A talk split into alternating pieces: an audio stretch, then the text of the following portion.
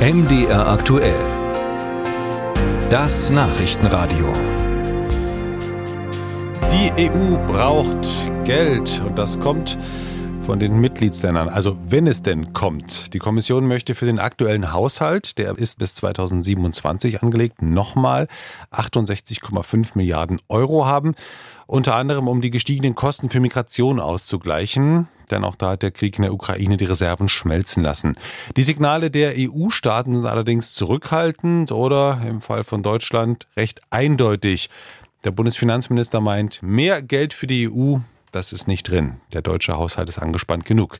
Das Thema wird heute sicher auch ein Thema sein beim EU-Gipfeltreffen der Staats- und Regierungschefs. Und dass es in der EU auch ohne mehr Geld geht, meint Moritz Körner, FDP-Politiker im Europaparlament. Herr Körner, ich grüße Sie. Guten Morgen, grüße Sie.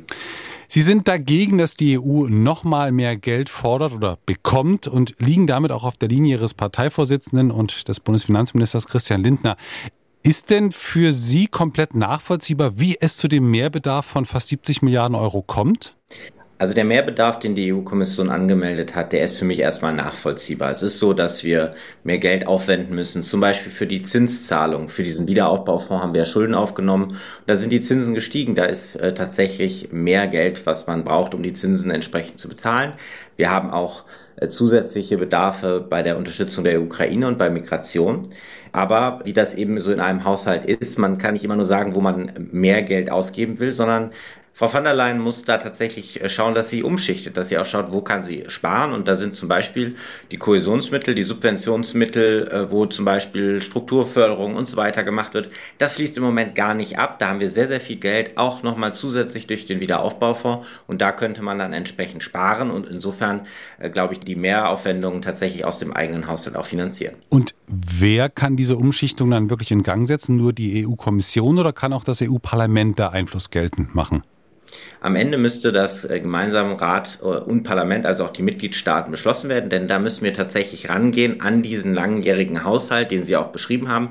Wir machen ja immer mehrere Jahre sozusagen die Finanzplanung, damit es auch Sicherheit gibt für die Mitgliedstaaten. Was müssen sie bezahlen, damit wir langfristige Programme auch haben? Und da ist tatsächlich wenig Flexibilität. Da müssten wir jetzt ran, denn sonst äh, ist das absurde, die absurde Situation tatsächlich, dass die Zinsen, die wir für Next Generation EU zahlen, genau in dem Bereich des Haushalts liegen, wo auch Erasmus zum Beispiel ist.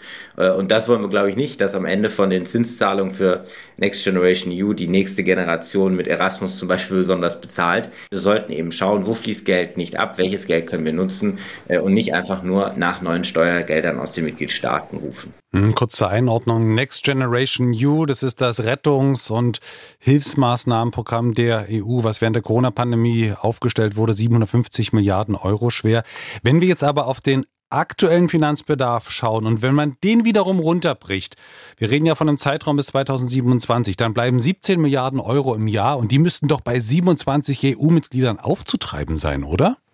Ja, aber wir haben ja gerade die Situation, dass bei allen Mitgliedstaaten die Finanzlage eben auch besonders äh, eng ist, dass wir merken, wir haben viele Schulden aufgenommen, äh, wir haben jetzt wieder äh, Zinsen, die wir auch zahlen für diese äh, Schulden.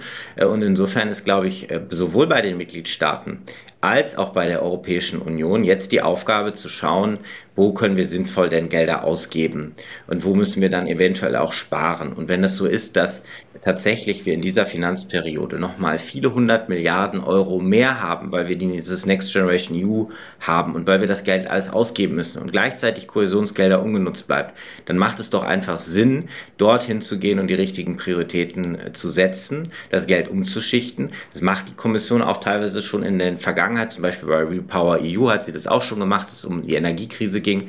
Äh, das heißt, man muss man einfach die richtigen Schwerpunkte setzen. Jetzt sitzen Sie ja im EU-Parlament, aber wenn man auf die deutsche Regierung schaut und die FDP die Meinung vertritt, also wir sollten da mehr darüber nachdenken, inwiefern wir Gelder umschichten. Mehr Geld aus Deutschland wird es nicht geben. Die Grünen aber sagen, doch, Europa braucht dieses mehr an Geld.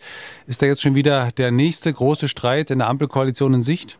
Ich glaube, wir können einfach schauen, wie werden hier die Mehrheiten in Europa sein. Das geht gar nicht um die Ampelkoalition, sondern es sind äh, viele Finanzminister, die ganz klar die Haltung in Europa vertreten.